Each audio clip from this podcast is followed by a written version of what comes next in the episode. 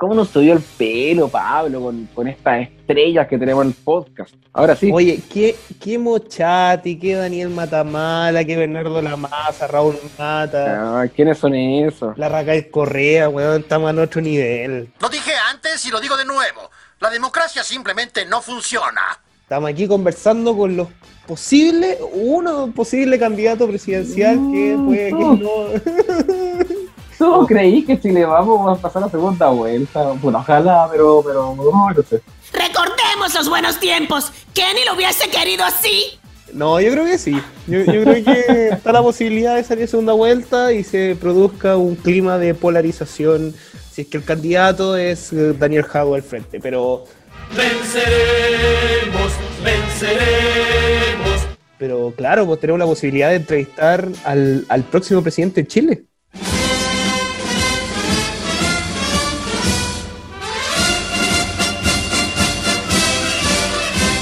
Quizás llegó la hora de, de mendigar por ahí un, un, un ministerio, Pablo, tú que siempre quería estar, estar en un ministerio. ¿Cuál ministerio, cuál ministerio tú? Creo que lo hemos Eh, yo, yo- sí, yo en el Ministerio de Defensa. se lo doy a cualquiera estar ahí, y sobre todo siendo la voz y la cara del Estado. Mira, facho. No sé por qué no me extraña. ¿Y tú? No sé por qué no me extraña, Pablo. ¿Yo? ¿Y tú en qué ministerio? Sí. Yo, Ministerio del Trabajo, yo creo, por ahí. ¡Ay, pero qué idiota!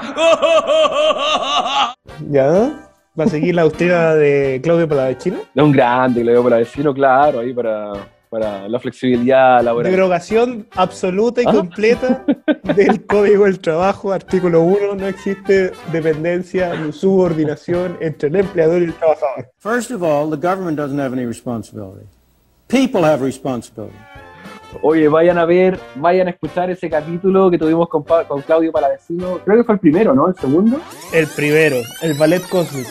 El ballet cósmico ha empezado.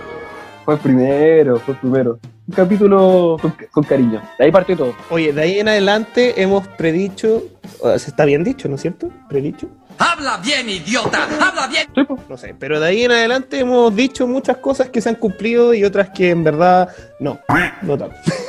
Pablo, Pablo el Oráculo. Una cosa que alguna vez comentamos fue, fue el clima de polarización, lo que causa, weón. lo, que, lo, que, lo que ha pasado en Chile, hacia dónde va Chile y dónde está Perú. weón. Oye, sí, Porque si hablamos de polariz- polarización, hay que hablar de Perú. escucho unos tambores allá a lo lejos de los tiempos bolivarianos que vienen acercándose.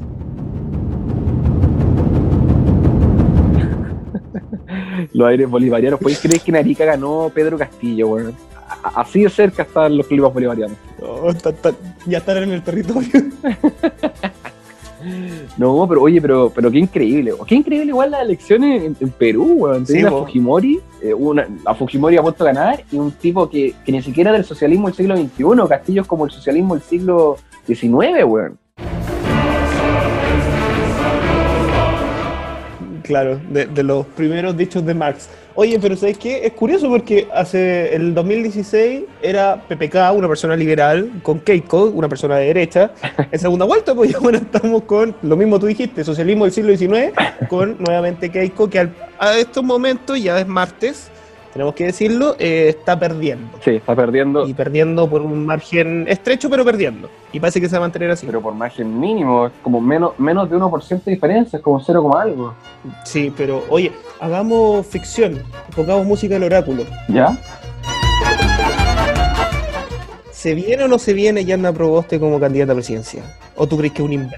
Ufale.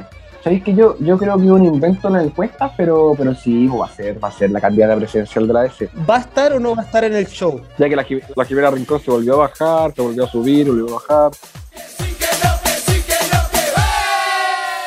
Oye, eso yo no lo entiendo, porque se baja, se sube, se baja, se sube. Pero ahora se bajó definitivamente, creo, ¿no? es Eh. como la tercera vez que se baja definitivamente. No se humilla quien pide en nombre de la patria. Andan como los retiros el 10%, pues. Único y excepcional. Ahora sí que sí. No, ahora sí en el 100%. Oh, verdad, weón. Saquen antes que se lo roben.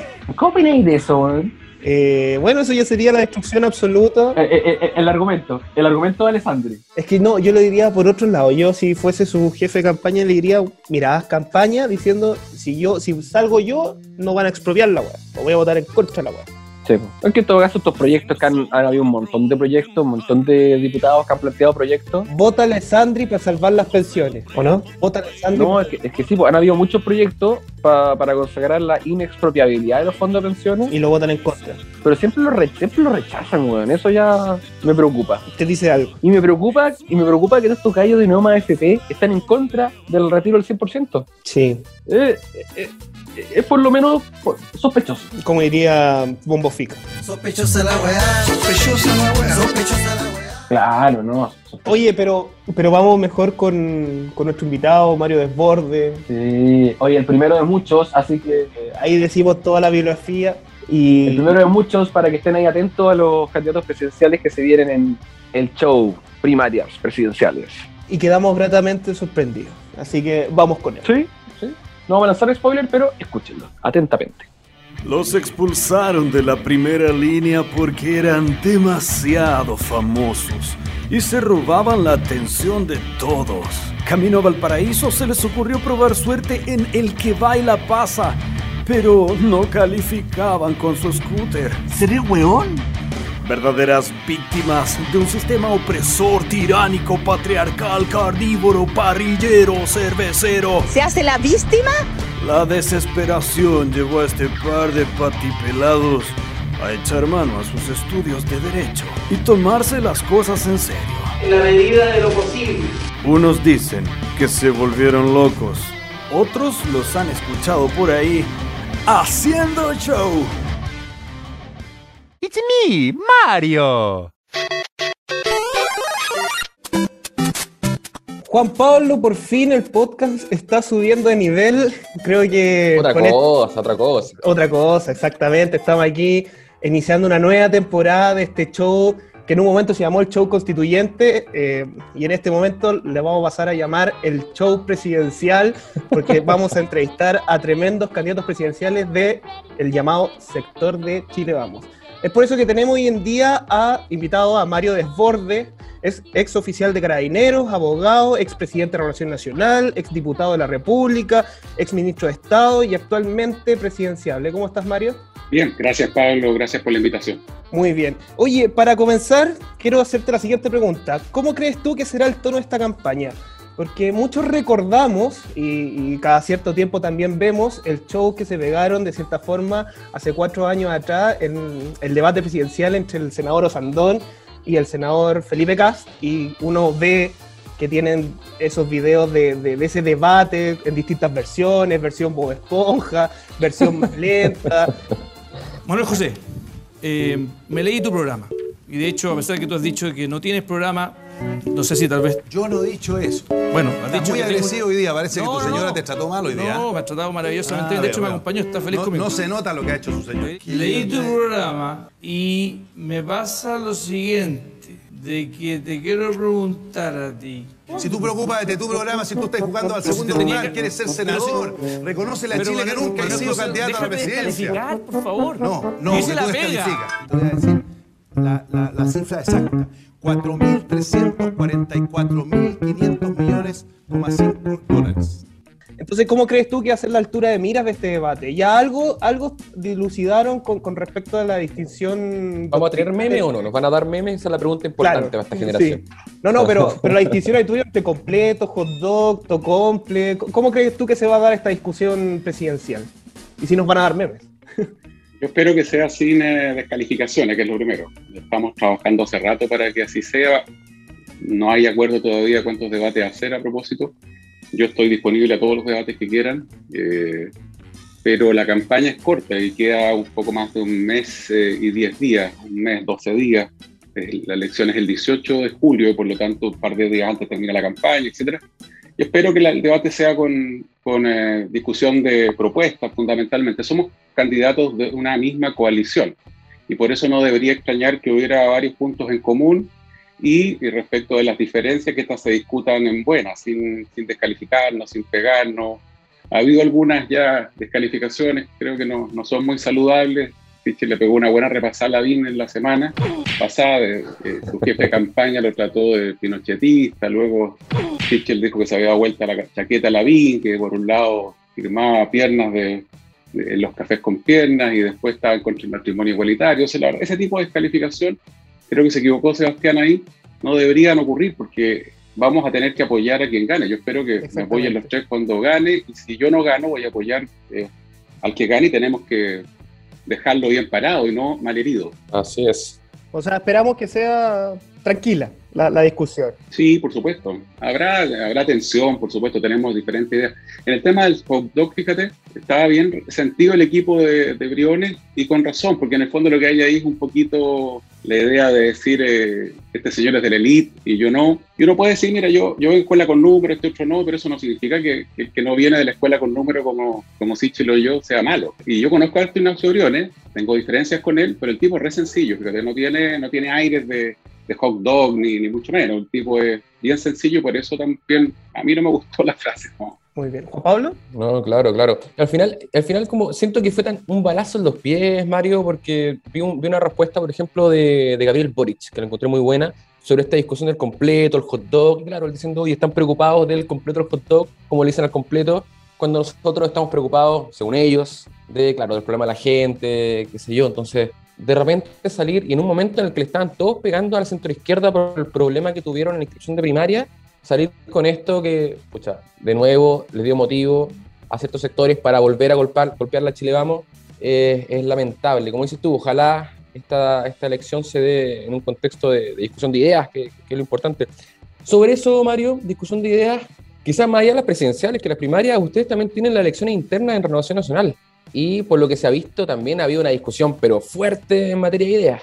¿Cómo, cómo se ve el escenario ahí? De ideas no mucho, ¿eh? ¿Ah, no? El- en la interna no se ha discutido mucha idea. Lo que ha habido es un, un grupo de personas que legítimamente quieren presidir renovación, que están eh, en una lista con Francisco Chaguán, y algunos de los integrantes de esa lista han hecho lo posible por bajar mi candidatura. Entonces, no me quedó otra opción que, que competir.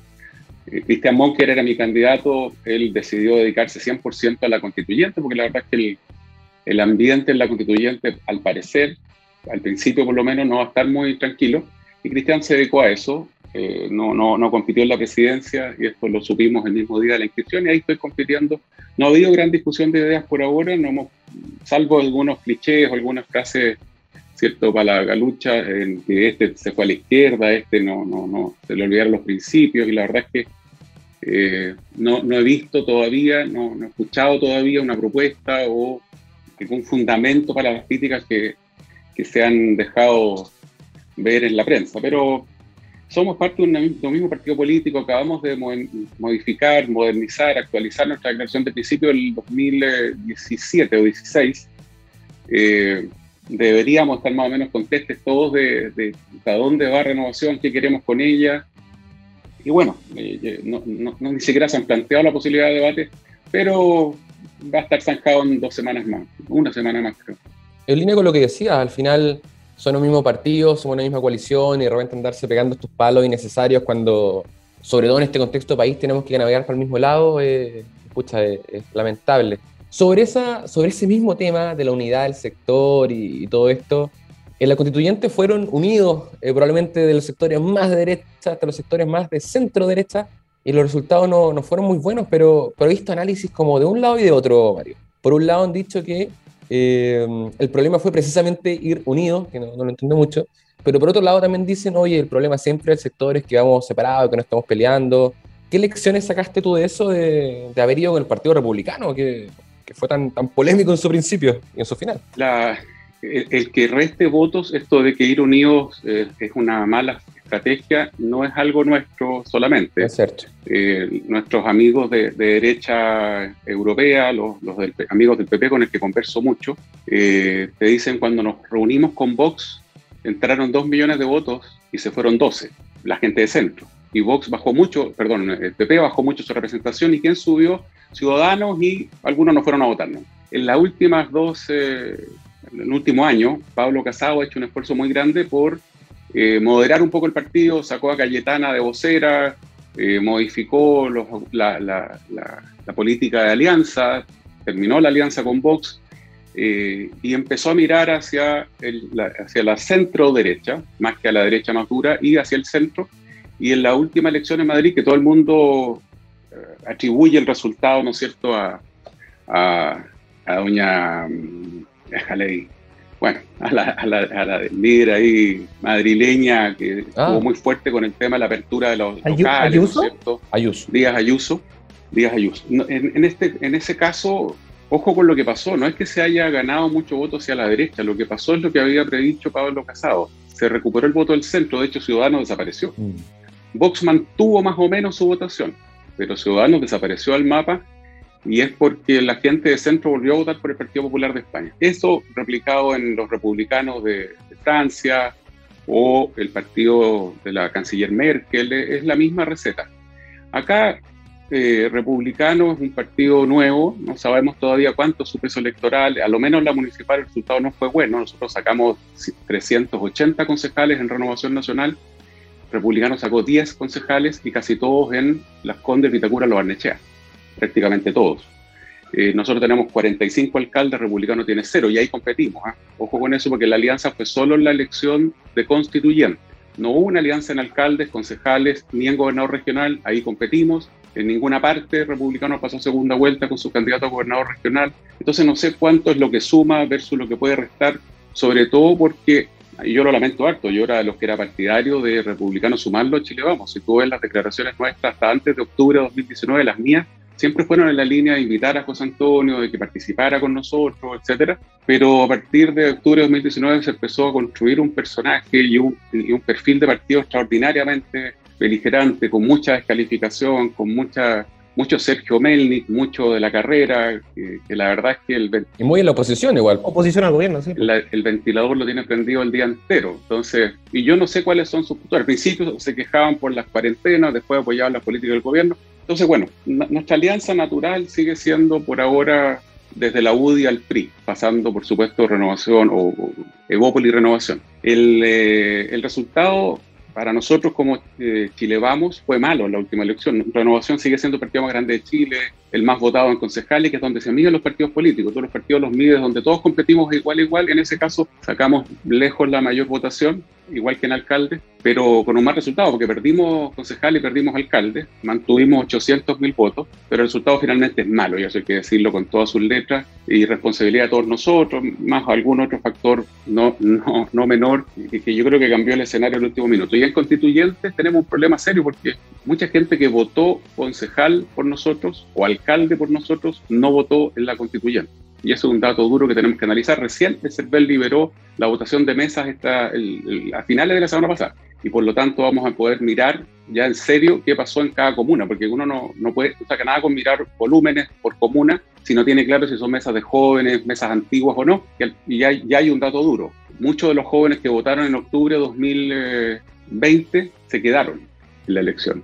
Y muchas personas de mayor de 55 eh, que se había ausentado probablemente en la elección del 25 de octubre, se ausentó también en esta. Ese dato ya está, este, no sé si ustedes vieron los gráficos que liberó el CERVEL, pero son bastante categóricos. La cantidad de jóvenes participando es extraordinariamente alta comparada con las elecciones del 2017, que es la comparación que hace el CERVEL. Así que ahí estamos trabajando, revisando qué pasó, dónde fallamos, dónde nos equivocamos, cómo se puede revertir eso de aquí a lo que viene y, y la pega hay que hacerla comuna por comuna, no, no, no, no, no es un tema país, no es un tema general. Oye, Mario, y en ese sentido, ya hablando un poco del cambio generacional, quería preguntarte lo siguiente, porque con Juan Pablo, nosotros la, de- eh, la década pasada fuimos dirigentes estudiantiles. He dedicado mi vida entera a estudiar. Fui el primer alumno en la facultad. Nosotros vimos crecer. La década pasada. Sí, suena, suena mal, pero Olor a viejo. En la década pasada fuimos dirigentes estudiantiles, vimos crecer lo que fue el Frente Amplio en las universidades. De hecho, nosotros lo advertimos mucho a los partidos tradicionales, pero ellos muy poco nos hicieron caso. Y en ese sentido, nosotros solitos nos empezamos a, a dedicar a estudiar, a leer, eh, a, a ver más o menos cuáles son las almas de la derecha. Y en ese sentido, quería hacerte la siguiente pregunta. Porque muchos ha dicho, y muchos ha estudiado también, que en el siglo XX la derecha más o menos tenía cuatro vertientes, que era la liberal, la conservadora, la social cristiana y la nacionalista, y que eh, durante el golpe, dictadura y transición eh, se vino a converger en algo que algunos hablan del Chicago gremialismo, el, tanto el econo- economicismo, que tanto tú también has criticado en, este, en esta campaña.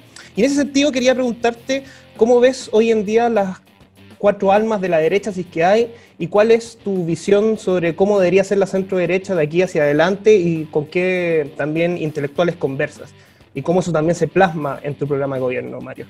Durante efectivamente todo el siglo XX hubo cuatro vertientes, apareció la, quinta en la década de los 70, 80, gobierno militar o dictadura, y, en los 90 se trató de imponer esa visión Chicago gremial como la única, eh, una visión legítima para denominarte centro derecha o derecha, a partir de Libertad de Desarrollo, la Fundación Guzmán. Yo conversaba mucho con Sergio Nofre Jarpa, eh, sobre todo en el último periodo, cuando él todavía circulaba, me iba a ver a la oficina, y es muy simpático ver los recortes de prensa que te llevaba y que ustedes lo pueden encontrar, por supuesto, en la, Biblioteca Nacional.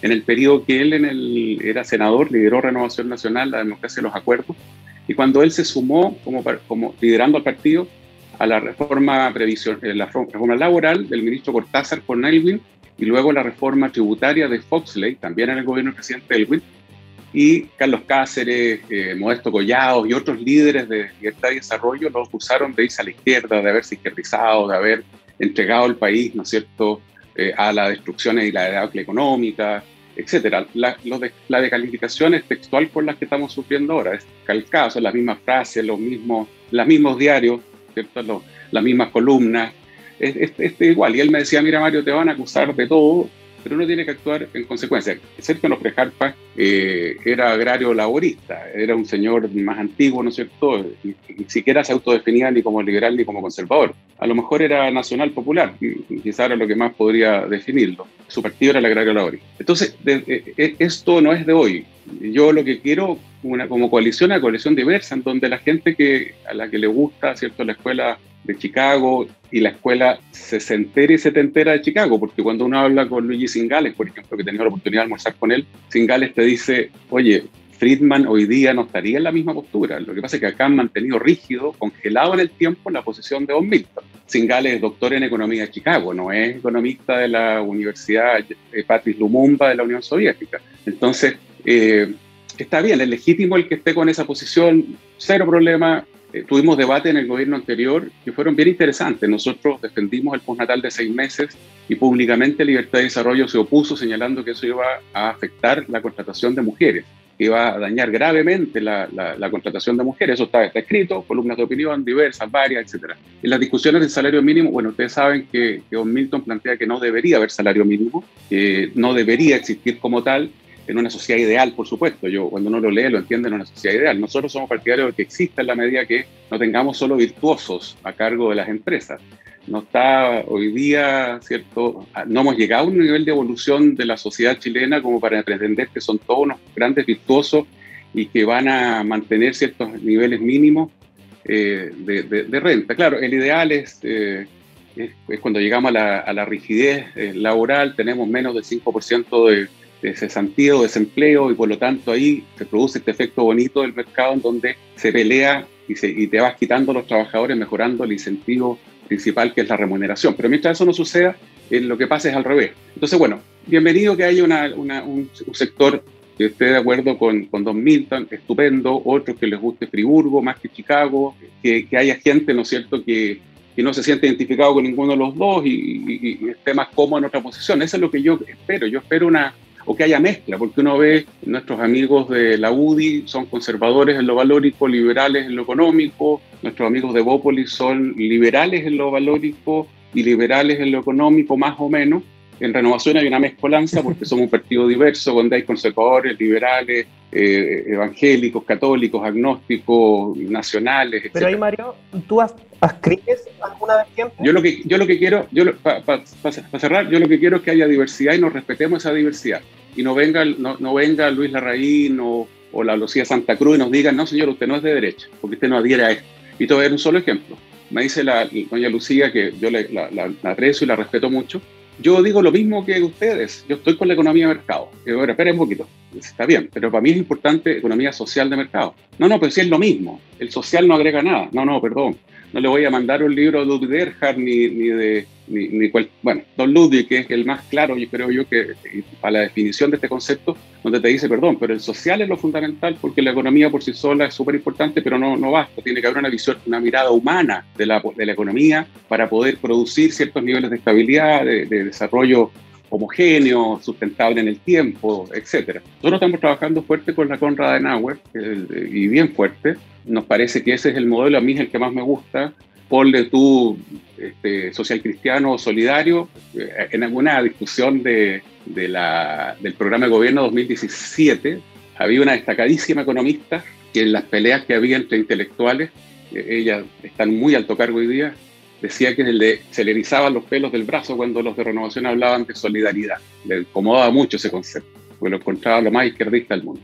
Oye, pero, pero ahí en ese sentido, Mario, es que quería hacerte con el link con la pregunta anterior, en el sentido que mucho se te ha vinculado a ti con, por ejemplo, Hugo Herrera, y Hugo Herrera es fuertemente marcado nacional popular, o al menos eso es lo que ha escrito en todas sus columnas que uno lee ahí en el diario. Entonces, quería saber, ¿Tú ascribes al nacionalismo popular, al social cristianismo, o crees que hay un mínimo común denominador, por decirlo de alguna forma, en la centro derecha? Hay mínimos comunes, estamos todos por la economía de mercado, creemos en la libertad, creemos la libertad para emprender, creemos en la, en, en, en la iniciativa privada como motor principal de una economía, con sus efectos virtuosos en términos de producción, de crecimiento, de empleo, de riqueza, etc. Por supuesto, algunos somos más estamos más atentos a que no haya colusiones, que no haya integraciones verticales, que no haya monopolio, y no estamos de acuerdo en que haya tanto, eh, a ver, no estamos de acuerdo en que se pueda dejar esto en una lógica manchesteriana en que, oiga, déjelo todo libre, que funcione nomás, déjelo que funcione si funciona bien. No es así, no funciona bien. La, libertad absoluta, el laissez no, produce ese efecto virtuoso.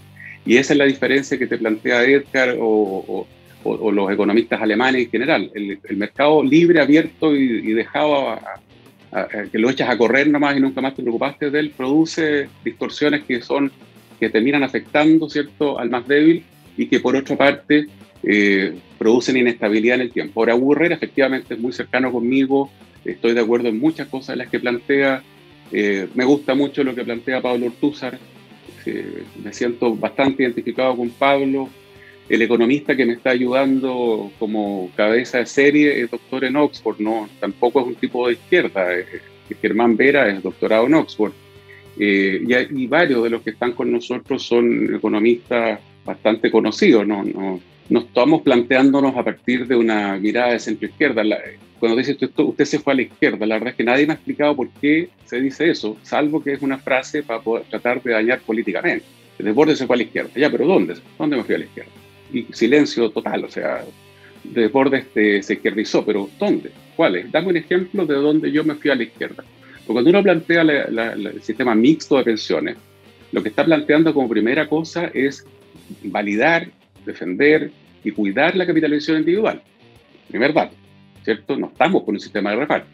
Segundo, lo que estamos haciendo es ir en la línea de lo que plantean la mayoría de, lo, de los expertos con un financiamiento tripartito, trabajador, empleador y fisco, para poder mejorar las remuneraciones, perdón, las pensiones. Y el sistema, eh, el pilar solidario intergeneracional en lo personal, te lo he dicho un montón de veces, debería construirse con fondos públicos. Y el aporte del patronal o del empleador, el 6%, debería ir íntegro a la cuenta del trabajador. Y ojalá el trabajador pudiera decidir si lo quiere en una AFP o lo quiere en un ente estatal. Esa es mi posición. Ahora, en las negociaciones que uno que hace con la izquierda se plantean otras cosas. Y ahí uno tiene que, tiene que irse viendo. Mario, déjame, déjame entrar ahí porque me gustó mucho que dijeras que, que de hecho era una duda que yo tenía todo el rato sobre, sobre tu planteamiento y en particular el planteamiento de ese sector de renovación nacional, que qué es lo que une a la derecha, qué es lo que une a Chile Vamos, y claro, con Pablo lo hemos conversado harto, y bueno, algunas de las, de las personas que nosotros seguimos un poco están de acuerdo en que lo que une a Chile Vamos es la defensa de la economía de libre mercado o la economía social de mercado, como dices tú, qué bueno, qué bueno tener acuerdo en eso. Pero lo que dices tú de la, del sistema de pensiones, que, que quizás en Chile como la, la guinda de la torta, por decirlo así, en materia de economía libre mercado, es precisamente el sistema de capitalización individual. Y digo sistema de capitalización individual y no AFP, porque son cosas género-especie distintas. Pero, pero se puede estar a favor de defender el sistema de capitalización individual y a la vez haber defendido una política pública que de una u otra forma contribuyó a dilapidar de una forma brutal los ahorros provisionales de los trabajadores, el retiro del 10%, los retiros del 10%. Se puede perfectamente, se puede perfectamente, por varias razones, pero primero no es una política pública, es una medida de emergencia. Las políticas públicas son, ¿cierto?, la adopción de determinados cursos de acción desde, ¿cierto?, el, el gobierno, desde el, el ejecutivo, que buscan llegar a una determinada meta, ¿cierto? Educación, salud, pensiones, etcétera. Aquí lo que hay que tienes un incendio declarado, que era, es, la, es la crisis económica, con una clase media extraordinariamente golpeada, con las pymes en el suelo y un gobierno que te dice no hay más plata. Y yo le tengo que creer al ministro Briones, le tengo que creer al presidente, tuvimos discusiones muy duras. Eh, no vamos a tocar los fondos soberanos, respuesta del gobierno. No nos vamos a endeudar. Según el FMI, Chile es de los pocos países que redujo la deuda pública. Es un dato objetivo. Ahora, ahora en esta crisis, según el Banco Mundial, 2.300.000 personas que eran de clase media hoy día son vulnerables. O sea, perdieron lo que habían avanzado, dejaron de pertenecer a la clase media. Y si dejaron de pertenecer a la clase media es porque no recibieron ayudas o las ayudas fueron insuficientes o llegaron tarde. Son las tres alternativas, porque a lo contrario habrían, habrían seguido en la clase media. En ese, todas las declaraciones, Juan Pablo, mías están grabadas, todas, todas, todas, por suerte. Cuando uno habla en público con políticos, tiene la posibilidad de, de, de decir, contrastar. Re, revisemos para atrás y siempre mi posición fue no ocupemos los fondos de pensiones. Eso es la última, la extrema ratio, la última opción, es la, ya no, cuando no te queda nada. Y, y, y, el gobierno me decía, es que no tengo más plata. Después el gobierno ha dicho, sí, si había más plata y llegamos tarde. Sí, es que había fondos y no los usamos. Sí, lo ha dicho el presidente en el, en el debate presidencial. Yo estuve en el Liceo 109, en la Comuna del Bosque, Juan, Juan Gómez Milla se llama hoy día, y soy parte del círculo de exalumnos. Y la directora nos pide urgente en julio del año pasado, por favor, ayúdenos, estoy desesperada, tenemos muchos alumnos pasando hambre. Chuta, pasando hambre, sí, pasando hambre. Compramos mercadería entre los exalumnos, eh, partimos, yo era diputado y por lo tanto podía circular por Santiago y fui a dejarles las cajas de alimentos a estos, a estos alumnos actuales y ahí me encontré con gente que, personas del bosque, sector popular, pero también gente clase media, media, media baja, que estaba sin comer eh, algo decente hacía dos semanas ya. Entonces uno empieza a mirar después lo que estaba pasando en general y hay varios analistas serios cuando se analice para atrás, se, se, se revise para atrás lo que pasó el año pasado, que coincidieron con un diagnóstico que tuvimos varios, que se nos podía venir un estallido, pero de otro tipo, no, no, el, no el político social que tuvimos el 2019, sino una 100% social. Cuando viste que las tasas de, de, de, movilidad en las comunas populares no bajaba nada, en los sectores medios no bajaba nada, porque la gente no podía quedarse en la casa y la desesperación cundía y no había otra alternativa y el gobierno te insistía en que el IFE de 65 lucas estaba bien y hoy día vamos por un IFE de 180. Claro.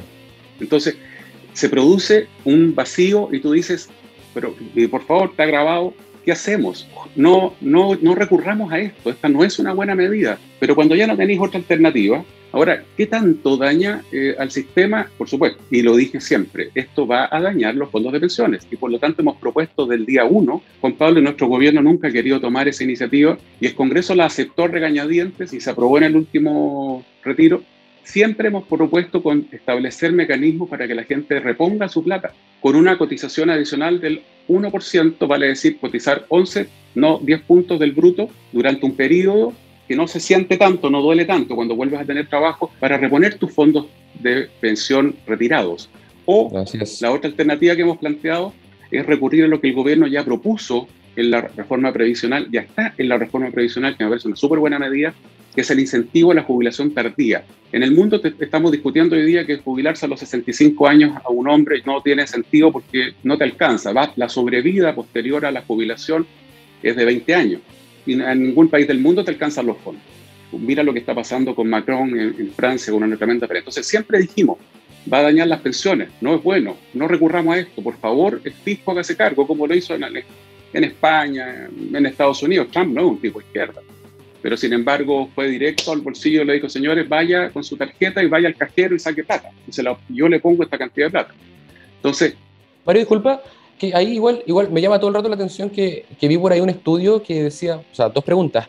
Una que decía que Chile era de los países que más había gastado, de hecho, en materia como de, de, de ayuda social. En, en, la pandemia no sé si en el mundo, pero por lo menos sí, en Latinoamérica era el país que más había gastado. Y por otro lado, eh, preguntarte, Mario, eh, que sigo pensando, ¿se puede salvar hoy día? Yo estoy preocupado, honestamente, ¿se puede salvar el sistema de capitalización individual con el nivel de, de- de dilapidación que tenemos hoy día? Y más encima con un, una, una proyecto ya del retiro al 100%, que ya es una, una locura, creo. Don diputado Udi.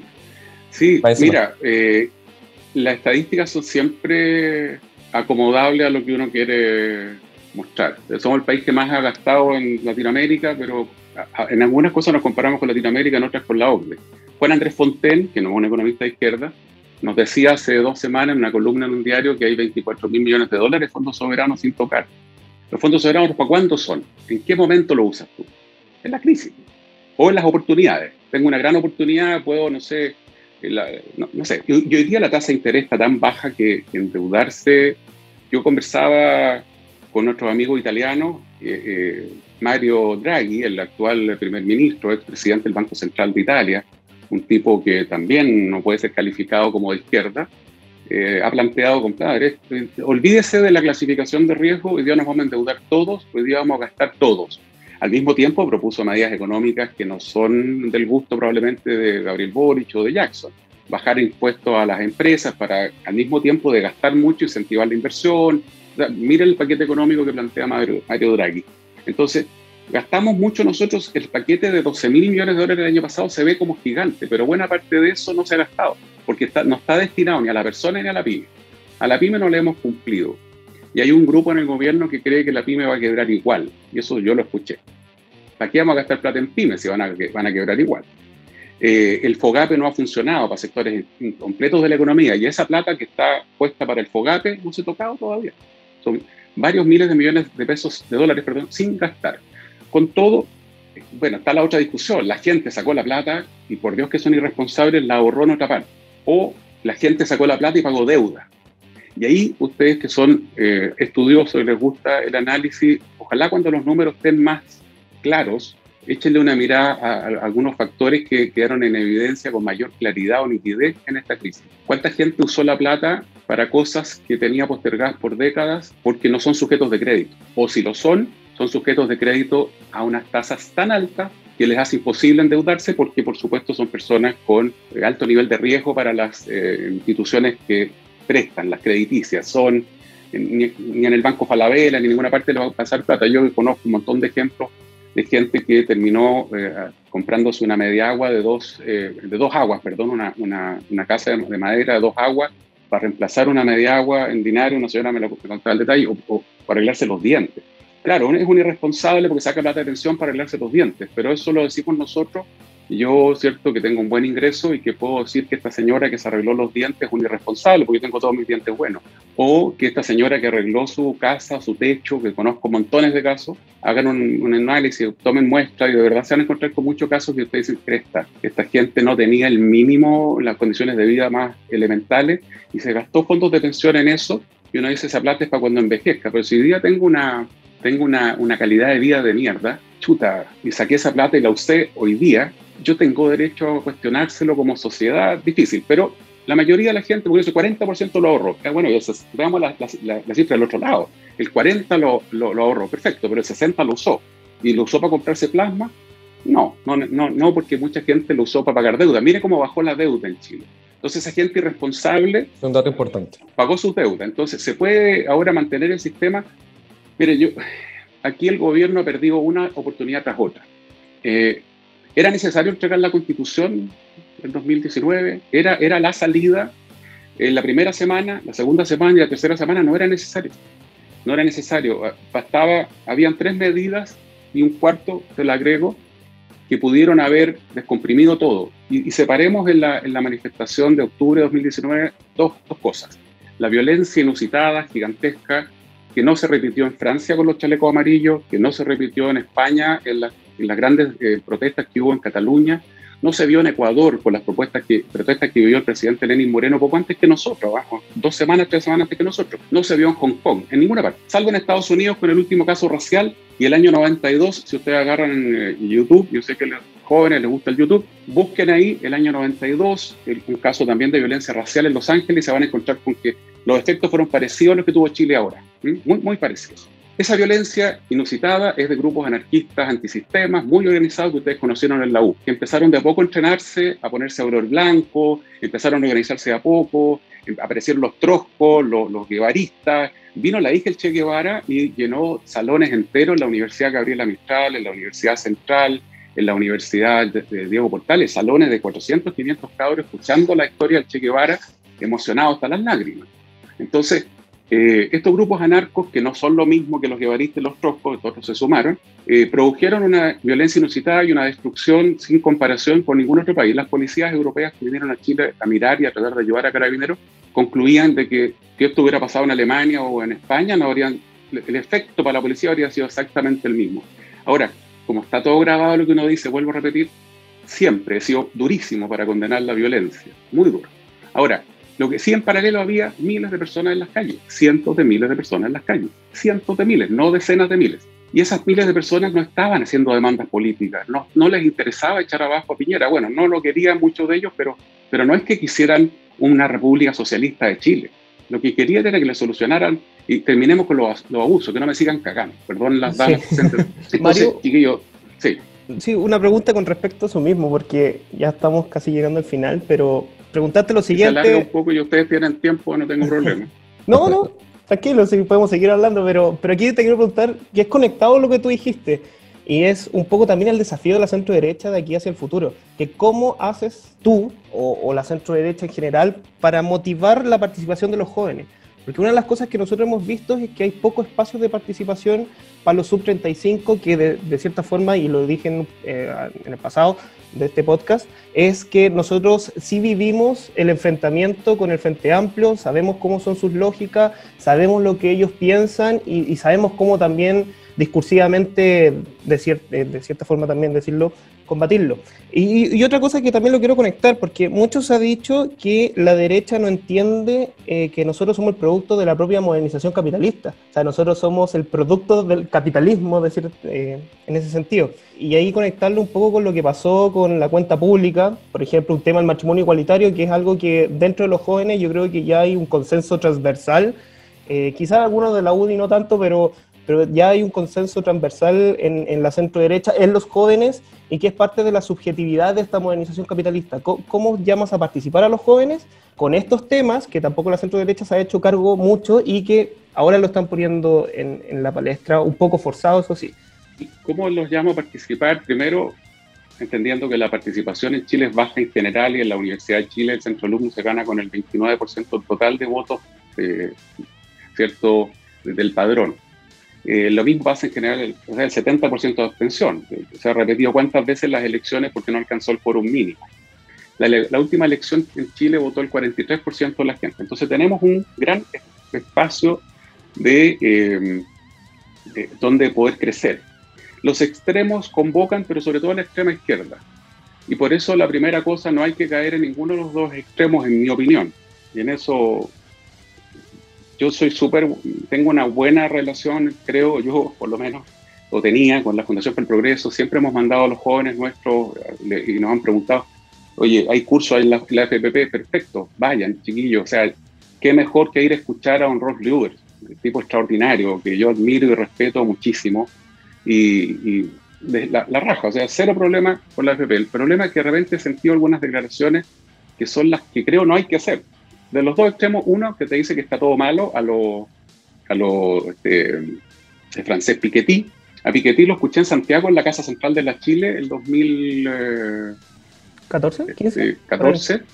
Dijo que Chile es el país más desigual del mundo. Y después fui invitado por el partido, eh, por el PRI de México, que estaba gobernando en ese minuto, y lo escuché, coincidí con él nuevamente y lo fui a escuchar y le dijo a los mexicanos con los mismos argumentos que eran el país más desigual del mundo. El tipo un chan. Entonces, cuando dicen que Chile está todo mal, a lo atria, está todo mal, está todo mal, mayor, ¿no es cierto? Eso es falso. Hemos, hemos crecido, hemos, nos hemos desarrollado, sacamos de la pobreza a millones de personas.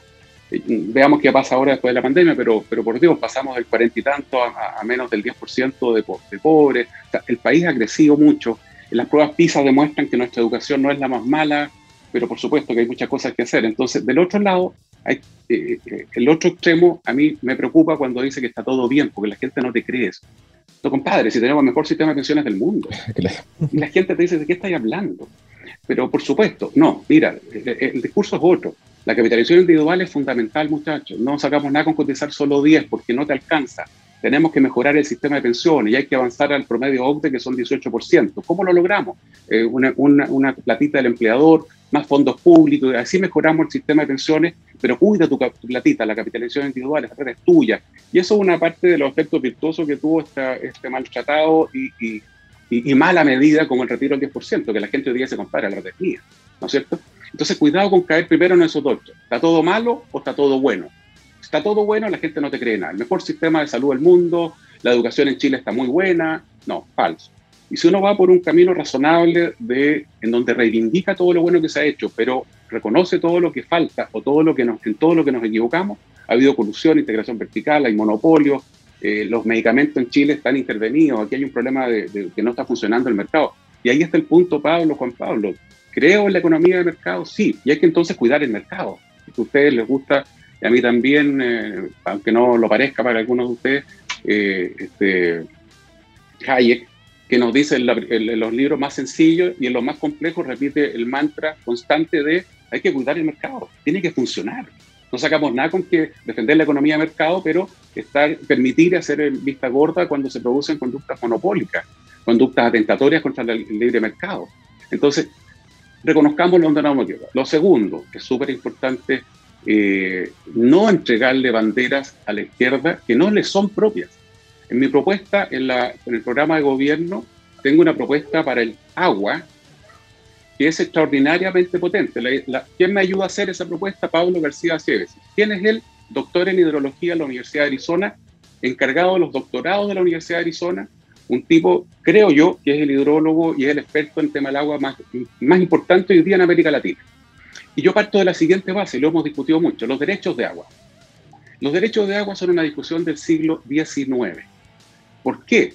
Porque estamos discutiendo respecto de quién tiene más derechos de agua donde día no hay agua. Por supuesto, eso hay que ordenarlo. Por supuesto, eso hay que agarrar y revisar y decir, compadre, no podéis tener eh, todos los derechos tú y el resto no tenga. Por supuesto, yo tengo que que, agarrar a un señor y decirle, oiga, no puede tener derecho de agua que no usa. Lleva 7, 8, 10 años especulando con el agua. Y no hay agua para el consumo humano. Hay zonas donde no hay. Pero la solución es repartirse los derechos de agua, por supuesto que no, si la solución es otra. La solución, yo lo vi en Israel, y, y los israelitas que usan el 55% del agua para el consumo humano desalinizada, con tecnologías modernas, ecológicas, etcétera, te dicen cómo puede tener Chile problemas de agua si está a 100 kilómetros las ciudades más grandes de la costa. Y vean la propuesta en desborde.cl y lo que estamos planteando es el tema del agua por una lógica del siglo XXI. Cómo la agricultura usa, y, y, en, y aquí, aquí está el rol del Estado, que, que no tiene que ser ni más ni menos que el necesario. No quiero un Estado gigante, pero tampoco quiero un Estado minúsculo. A mí, aunque usted, yo lo he dicho en entrevistas también, el mejor presidente de Estados Unidos del, de, de, del siglo XX, Reagan, y después me gusta mucho eh, el Roosevelt de la década del, del 20, ¿ya? Eh, o del 10. Eh, por supuesto, don Franklin Delano hizo un gran trabajo, no hay duda, Kennedy, grandes tipos, no hay duda. Pero un tipo sencillo como, como don Ronald te decía, el Estado no puede asfixiar, no te puede ahogar, no puedes tú pretender vivir del Estado, pero, pero es necesario el Estado también. Y el Estado tiene que preocuparse de esto, de esto y esto otro, porque solemos repetir las frases de Reagan como contra el Estado. Tiene varias frases donde dice el Estado es necesario en muchas partes, es necesario para cuidar, para supervigilar, muy, muy, muy, similar a lo que nos dice Hayek. Entonces, eh, el que hacen en Arizona, te subsidian los hidrogel. ¿Qué es un hidrogel? Una tabletita de este porte que se pone en la raíz de un árbol y hace que ese árbol consuma el 10% del agua. ¿Por qué lo hace Arizona? porque va a mejorar su, su, capacidad y porque además, por supuesto, está solucionando el problema a largo plazo. El tema del agua es tema de, estrategia eh, eh de, de, soberanía y de seguridad nacional. El tema del medio ambiente, ¿es un tema izquierda? Por supuesto que no. El, la, el, el feminismo bien entendido, yo no, no, estoy, el feminismo en el sentido de pelear por la igualdad de derechos, oportunidades, cancha pareja para las mujeres, entre mujeres y hombres. A mí no me gusta, estamos grabando todo esto, ¿no es cierto? Y que quede súper claro, no me gusta ese feminismo anti-hombre ese feminismo que se plantea en términos de pelear con el hombre. Radical. Pero el feminismo, el radical, bien entendido. Una redefinición de la lucha de clase al final, sí. sí.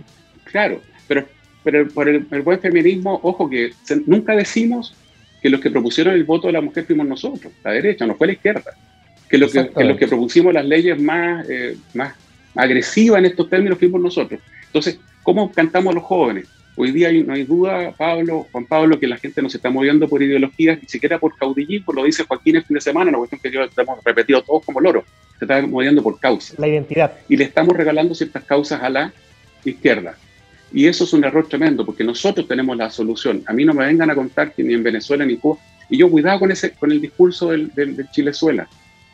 Yo a la gente le estoy diciendo, repitiendo en el entrevista de televisión, si gana Javi, ¿vamos a tener Venezuela? ¿Vamos a tener Cuba? No lo sé, Argentina. pero ese es el punto. Vamos a tener Argentina, con los Kirchner, país más rico de América Latina. ¿Y qué ha logrado ese- eh, en la familia Kirchner? 50% de gente en la pobreza y lo dice el Ministerio de Desarrollo Social argentino, no lo dice la oposición. Que bueno, de hecho, Argentina es un caso que deberíamos pero, pero estudiar y analizar, pero a concho. Argentina es un país que también para, para que lo puedan, lo puedan revisar, es un país que estuvo a un paso, quizás medio paso del desarrollo, era un país que estaba incluso por sobre países europeos, hasta que, claro, llegaron ciertas ideas, por cierto, todo eso resguardado por una constitución liberal que se tiene ese tiempo, que luego cambió con la llegada del peronismo y, en fin, todo lo que vino después. Mario, ya llegando al final, eh, no- nos gustaría cerrar reviviendo una, una, una, una etapa de este podcast que nos gustaba mucho y que hemos dejado un poquito botada. Y que no funciona. Nunca nos resulta, porque nunca nos resulta, que es de las preguntas y respuestas cortas.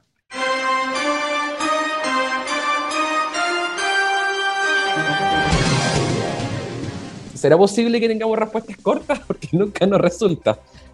Sabemos, po. están entrevistando políticos, no es fácil. ¿Partís tú, Pablo? Ya, yo. Yo tengo una particular. ¿Napoleón o Winston Churchill? Eh, los dos. Los dos. Cuidado con Churchill, ¿ah? Bu- a ver, bonita la historia de Churchill, pero leanla completa. Yo tengo varias biografías de Don Winston, por Dios que se mandó en y grandes, por Dios que lo pasó mal. Sobre todo Calípoli. Miren Gal- Galípoli, sí, pues. No solo Oh. Galípoli, tiene varias. Acuérdense cuando se las dio a ministro de Economía, a ustedes que les gusta la economía. El patrón oro. Hoy si nos metemos con es. Winston, vamos a estar aquí una hora, sobre todo con Pablo, que yo sé Pero, que, lo- que pero los dos me gustan mucho. ¿eh? Los- Los dos me gustan mucho. Mucho, mucho. Muy bien. Juan Pablo, tu pregunta. Sí, ya, ya- ya que los mencionaste, que son como un poquito dispares, eh, ¿Roosevelt o Reagan? Reagan. Reagan. Yo viví la era de la Guerra Fría. Reagan es el gran triunfador junto con el Papa Juan Pablo II, de Doña Margaret. Pero si no es por Reagan, la Unión Soviética seguiría viviendo.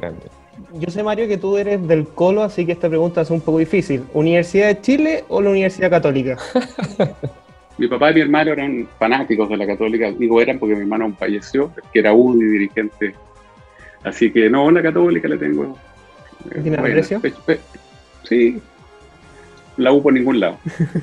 Esta quizás difícil de responder en corto, pero, pero a ver si se puede. ¿Se replica, sí o no, el sistema de, que, que se abrió para independiente en la constituyente, en la parlamentaria? No. ¿Está a tu disposición para ello? No. Ah. No, lo he dicho públicamente. La pregunta que me hicieron era como, como cosa posterior a la constituyente y respondí en, Ah. en el tema de la, de la identidad de género que sí, pueblo originario que sí, que los independientes sí, pero con mucho cambio. Yo no estoy de acuerdo en, en bajar tanto el requisito. Cuidado con este discurso antipartidos políticos. Así empieza la, la erupción de los populismos en países serios. Ah, sí. Oye, bueno. Oye, tengo la, última pregunta corta, que quizás sea la más difícil de todas, pero aquí voy. Y quizás saque un poco ahí de chispa. ¿Jorge Alessandri o Sebastián Piñera? Uh, qué buena. Jorge Alessandri, no hay ninguna duda. Jorge Alessandri. Ninguna duda. Sí. Oye, me con gusta que todos sus Mario... defectos y virtudes. ¿ah? De- Don Jorge no era muy de partidos políticos, era bien alejado de los partidos políticos, pero don Jorge un, un tipo extraordinario. Me gusta que Mario no, no haya dudado mucho de ninguna. Eh, eh, eso, eso demuestra eh, cierta claridad. Convicción y determinación. Cierta convicción. Oye, Mario, muchas gracias. Eh, este es nuestro, nuestro, primer, nuestro primer capítulo del show con el que entrevistamos eh, presidenciales, como dijo Pablo, que pasamos del show constituyente, aunque el show constituyente sigue ahí. Pasamos al show primarias presidenciales. Muchas gracias por ser el primer invitado, Mario. Gracias a ustedes. Eh, mucho éxito, muy éxito en tu campaña. No sé si Muchas quieres gracias, compartirnos tu- tu- tus redes sociales, recién mencionaste tu página. Sí, sí, desbordes.cl es mi página, Mario Desbordes es el, no, Desbordes también, arroba Desbordes es el eh, Twitter. ¿Instagram? Ah. En Instagram, el, el, el, el campaña es Mario Desbordes guion bajo. El mío personal es Mario Desbordes. Ahí me, se quejan Ah. de que son flores, plantas y vinos, que son mis Yo, pasiones yo lo sigo, públicas. yo lo sigo. Oye, TikTok, TikTok, ¿no? Sí, tengo TikTok, pero de ahí estoy tratando de. Me dicen que baile, soy lo más Sí. tieso que hay. para bailar, pero Espantosamente tieso. están todos bailando ahora en TikTok. Yo caí Sí. en eso también. No, una vergüenza, Pablo. Ya, muchas gracias, muchas gracias a todos. Nos Gracias, Mario, por, por esta entrevista. episodio de El Show. Gracias a ustedes. Chao, chao. Un abrazo. Chao, que estés bien.